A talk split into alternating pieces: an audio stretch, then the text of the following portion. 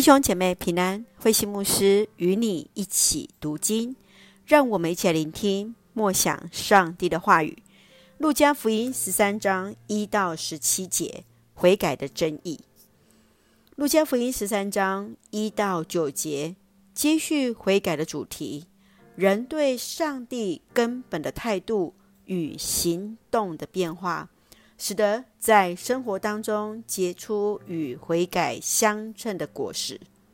悔改这字原文的意思有着改变心智、转向上帝、祈求赦免的意思。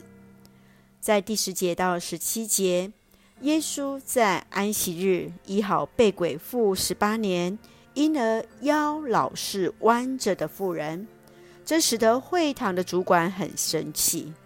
耶稣以这妇人也是上帝所拣选亚伯拉罕的子孙，他已经痛苦十八年了，解开他的锁链是理所当然的啊！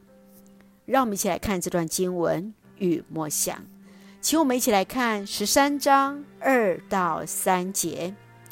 耶稣说：“因为这些加利利人死于非命。”你们就以为他们比其他的加利利人更有罪吗？我告诉你们，不是的。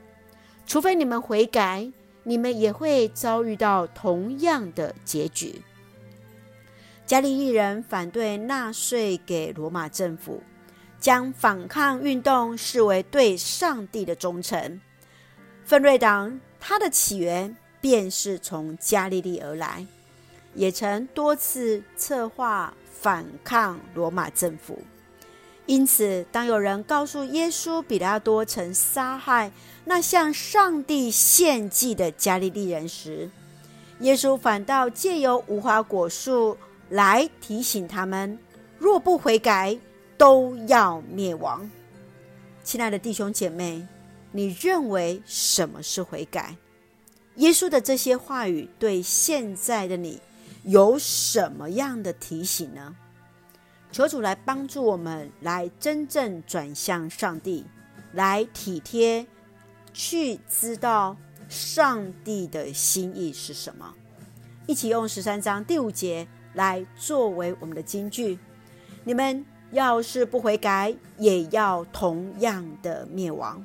是的，今天主耶稣也提醒我们要真实的回转向神。让我们一起用这段经文来祷告，亲爱的天父上帝，谢谢主恩待赐福我们，使我们从主的话语与主连结，求主医治我们所知与不知道的疾病，面对苦难更求主赏赐力量与勇气。亲爱的主，恳求主来帮助我们转向于你，专心倚靠你。谢谢主爱我们。赐福弟兄姐妹身心灵健壮，求主赐福我们的国家台湾有主的掌权，使用我们做上帝恩典的出口。感谢祷告是奉靠主耶稣的圣名求，阿门。弟兄姐妹，愿上帝的平安与你同在，大家平安。